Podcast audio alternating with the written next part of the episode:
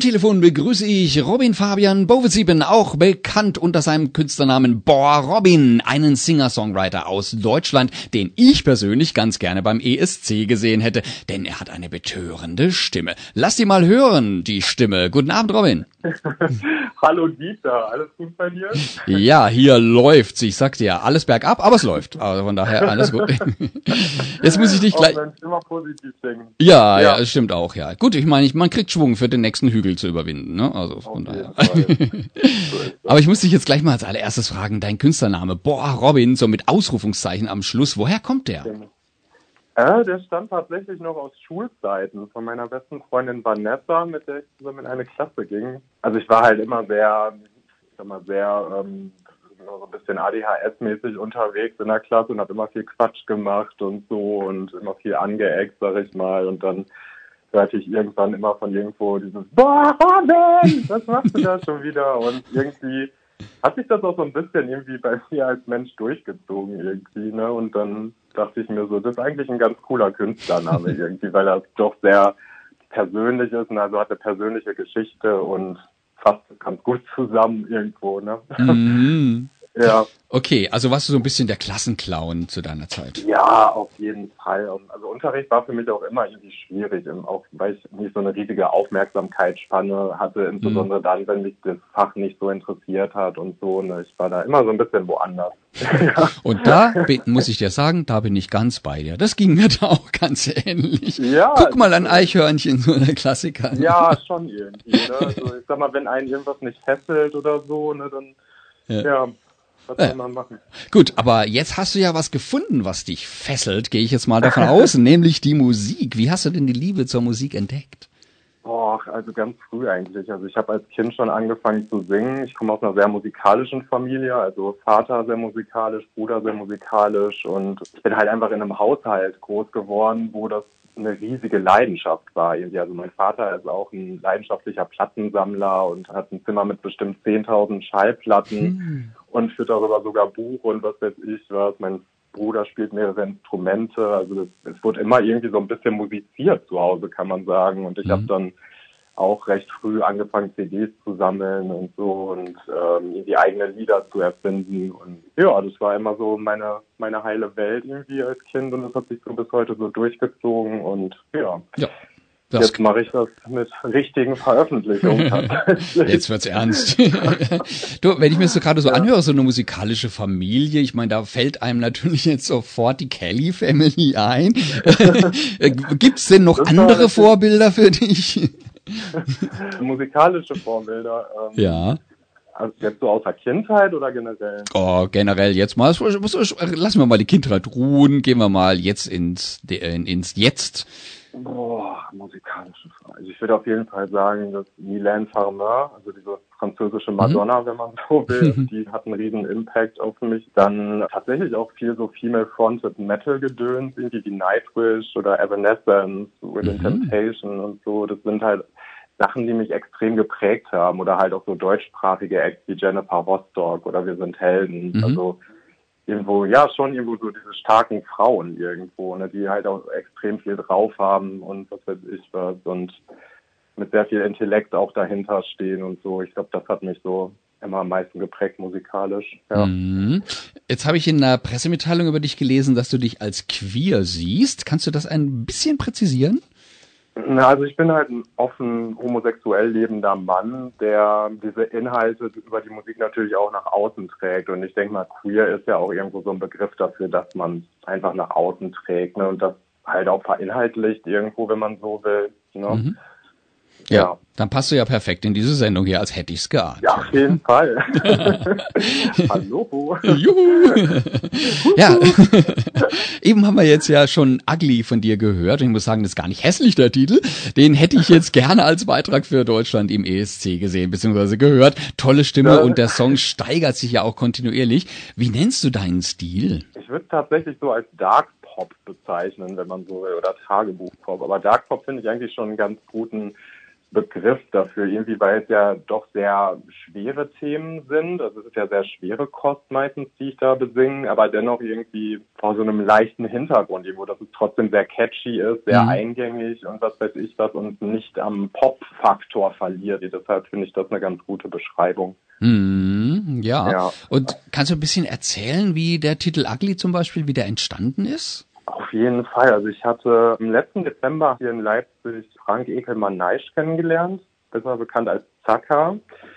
Das ist ein Veranstalter und Grafikdesigner und der hat dieses queere Musikarchiv Boy Girl ins Leben gerufen, wo mhm. halt alle gesammelten queeren bzw. LGBT-Musikacts der Welt irgendwie zusammengefasst sind in einem Archiv. Und der macht bis heute auch so Pressearbeit für mich teilweise. Und der hatte mich dann Mario Hartwig vorgestellt, also Aquario, auch ein queerer Musiker hier aus Leipzig. Und mit dem habe ich mich echt von Anfang an echt gut verstanden, einfach auch, weil man einen total ähnlichen musikalischen Hintergrund und Musikgeschmack einfach hatte und irgendwo auch von denselben Bands beeinflusst war. Das war halt irgendwie, als hätte man auf musikalischer Ebene so seinen verlorenen Bruder irgendwie so gefunden. Das war mhm. ganz witzig irgendwie. Und den hatte ich gefragt, also weil mir halt auch sein Debütalbum Voyages unglaublich gut gefiel musikalisch, hatte ich den dann gefragt, ob er noch irgendwelche nicht verwendeten Playbacks oder Instrumentals noch aus dieser Zeit übrig hat, die er halt nicht fürs Album genommen hat. Und darunter waren sowohl Ugly als auch Flowers in the Attic also nur die Musik. Ne? Mhm. Und ich habe mich direkt in diese Playbacks total verliebt, habe dann meine Texte und Gesangsmelodien dann da irgendwie drüber geschrieben und so entstand unter anderem Akli. Mhm. Genau. Also so ja. richtig aus der Leipziger queeren Szene geboren. Sozusagen. Voll. Ja. Richtig, absolut. Ja, du hast also ja gerade. war ein richtiger Glückstreffer einfach. also wir hatten uns getroffen und innerhalb von drei Tagen echt zwei Singles im Kasten wow. gehabt und mhm. fertig aufgenommen. Den hat der Himmel geschickt. So. ja, klasse. Ja. ja. Du hast ja gerade von Zacker gesprochen, auch ein super sympathischer Kerl. Ich hatte ihn auch schon mal im Interview und äh, ja. er macht sich auch wahnsinnig viel Arbeit mit dem Boygirl Archiv. Also auch bitte bei uns gerne nochmal nachhören, das Interview mit Zacker und äh, ja. das Boygirl Archiv angucken. Lohnt sich wirklich. Jetzt möchte ich ja gerne noch einen weiteren Titel von dir spielen. Ähm, was sollen wir denn als nächstes auflegen und warum hast du dir den ausgesucht? Genau, da würde ich jetzt Dark Red spielen wollen. Das war jetzt meine letzte letzte Solo-Single, die jetzt äh, vor der jetzigen erschienen ist. Das ist so ein englischsprachiger Rework zu meinem deutschen Song Blutrot. Den habe ich mit Elias Emilian Kunz in Hannover gemacht. Der hat unter anderem auch das erste Marcella Rockefeller Album produziert, anders als geplant, also mhm. im Zuge von Peter Plate und so. Und der Song liegt mir sehr am Herzen, weil er sehr nah an mir dran ist, ne, weil es halt viel um Selbstreflexion geht, um die Menschen, die meine Art zu lieben beeinflusst haben und so, wie ich mich in der Welt zurechtfinde, vom nicht dazu zu gehören in bestimmten Sparten und was weiß ich was. Und ja, der Song liegt mir sehr am Herzen. Da hatte ich auch das Glück, mit einem befreundeten Leipziger Designer, Stefan Gunnesch, das Cover-Artwork für zu machen. Also es wird dann so eine Collage. Also mhm. der macht halt viele Collagen, also unter anderem auch für Dior, Meißen, Porzellan und sowas. Mhm. Und das ist einfach liegt mir sehr am Herzen. Das ist eine ganz runde Sache für mich geworden am Ende, weil ich sehr dankbar bin. Genau. Ja, sehr cool. Dann hören wir uns jetzt ja. gerne an. Dark Red von und mit Boah Robin. Hi, ich bin Bo Robin, Singer-Songwriter aus Leipzig und ihr hört die Schwule Welle auf Radio Dreieckland und radio.grenzenlos.ch. Viel Spaß! Dark Red von Bo Robin eben gehört und der Künstler höchst selbst ist noch am Telefon, hoffe ich. Hallo nochmal, Robin. Hey Dieter, ich bin natürlich auch noch da. Sehr gut. Ja, du, äh, wir haben ja schon über deine Songs gesprochen und jetzt wollte ich äh, nochmal nachhaken. Was ist dir so besonders wichtig bei deinen Songs? Ich glaube, wann immer ich einen neuen Song angehe, ist es mir wichtig, dass egal, was das für ein Genre bedient, das Lied, dass es irgendwo durch meine Stimme und durch meine Texte und durch meine Inhalte immer typisch Bob Robin sind. Also ich möchte natürlich musikalisch auch nicht auf der Stelle treten. Also ich habe auch richtig Bock, noch so richtig, was weiß ich, E-Gitarrenlastige Sachen aufzunehmen oder auch vielleicht mal irgendwie so einen R&B-Track oder was auch immer. Aber ich möchte halt, dass es immer unverkennbar mhm. meins ist irgendwo. Ja, das ja. ist mir sehr wichtig. Und natürlich, dass es eine gewisse Authentizität hat. Ich muss es mir selbst natürlich auch irgendwie abkaufen und so. Und das, deshalb ist das natürlich ein großer Vorzug, dass ich immer über sehr persönliche Dinge schreibe, ne, die unfassbar nah an mir dran sind. Mhm. Jetzt haben wir ja schon ganz viel über äh, Vorproduktion von Titeln und Plattenproduktionen und so weiter gesprochen. Standest du denn schon mal live auf der Bühne? Stand ich tatsächlich auch schon. Zum Beispiel bei Jurassica Parker, Paillette geht immer, im BKA-Theater durfte mhm. ich schon mal performen und ja, privat, so kleinere Sachen halt ganz viel. Ich habe halt auch, muss man dazu sagen, irgendwie direkt als Covid losging, mehr oder weniger angefangen, mhm. das Ganze so professionell zu machen. Auch dadurch, dass ich von Peter Plate 2020 entdeckt worden bin, war ich halt so mitten in diesem ganzen Lockdown Ding drin und das mit diesen ganzen Live-Performances, das kommt jetzt halt auch alles erst mit CSD und so und dass man da diese wirklich großen Bühnen mal schnuppert. Mhm. Ne? Aber so prinzipiell liegt's dir. Aber es gibt ja durchaus Leute, die halt äh, sehr, sehr gerne live auftreten und andere, die halt eben lieber im Studio produzieren.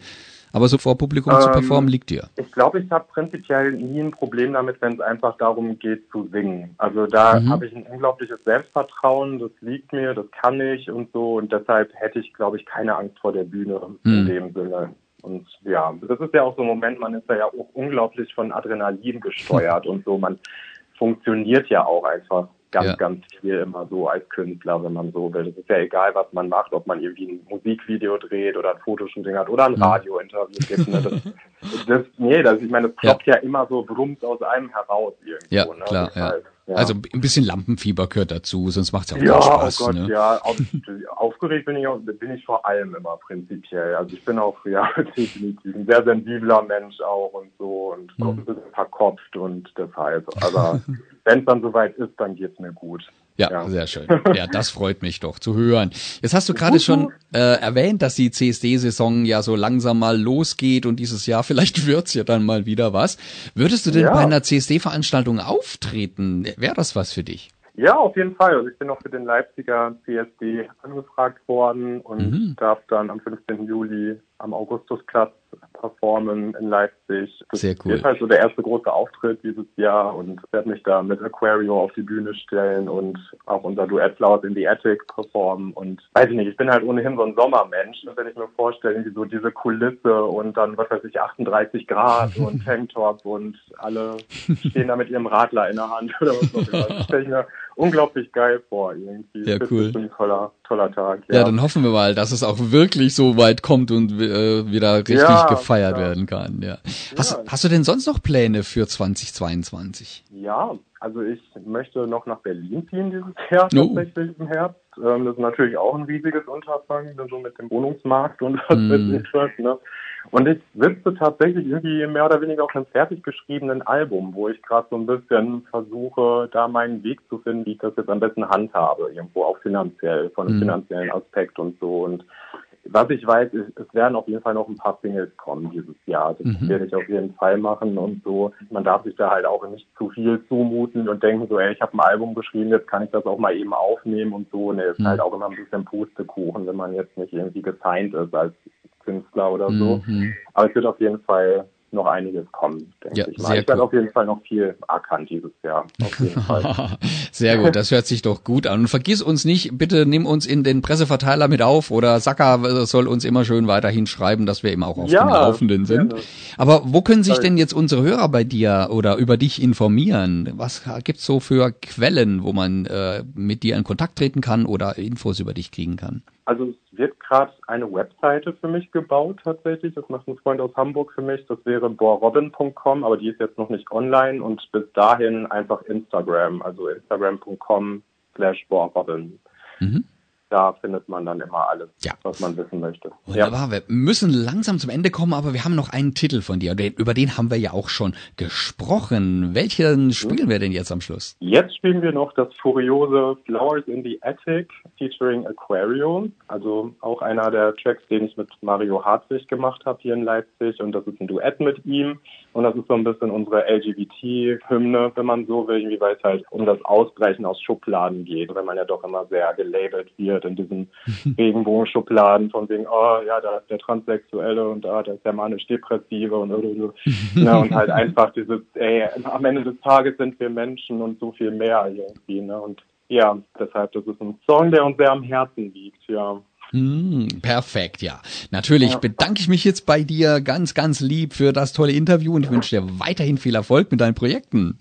Danke, das wünsche ich dir auch, Dieter. Ne? Alles Liebe für dich. Dankeschön, Dankeschön. Danke. Und jetzt also noch Flowers in the Attic von Bob Robin, dem sympathischen Singer-Songwriter aus Leipzig featuring Aquario.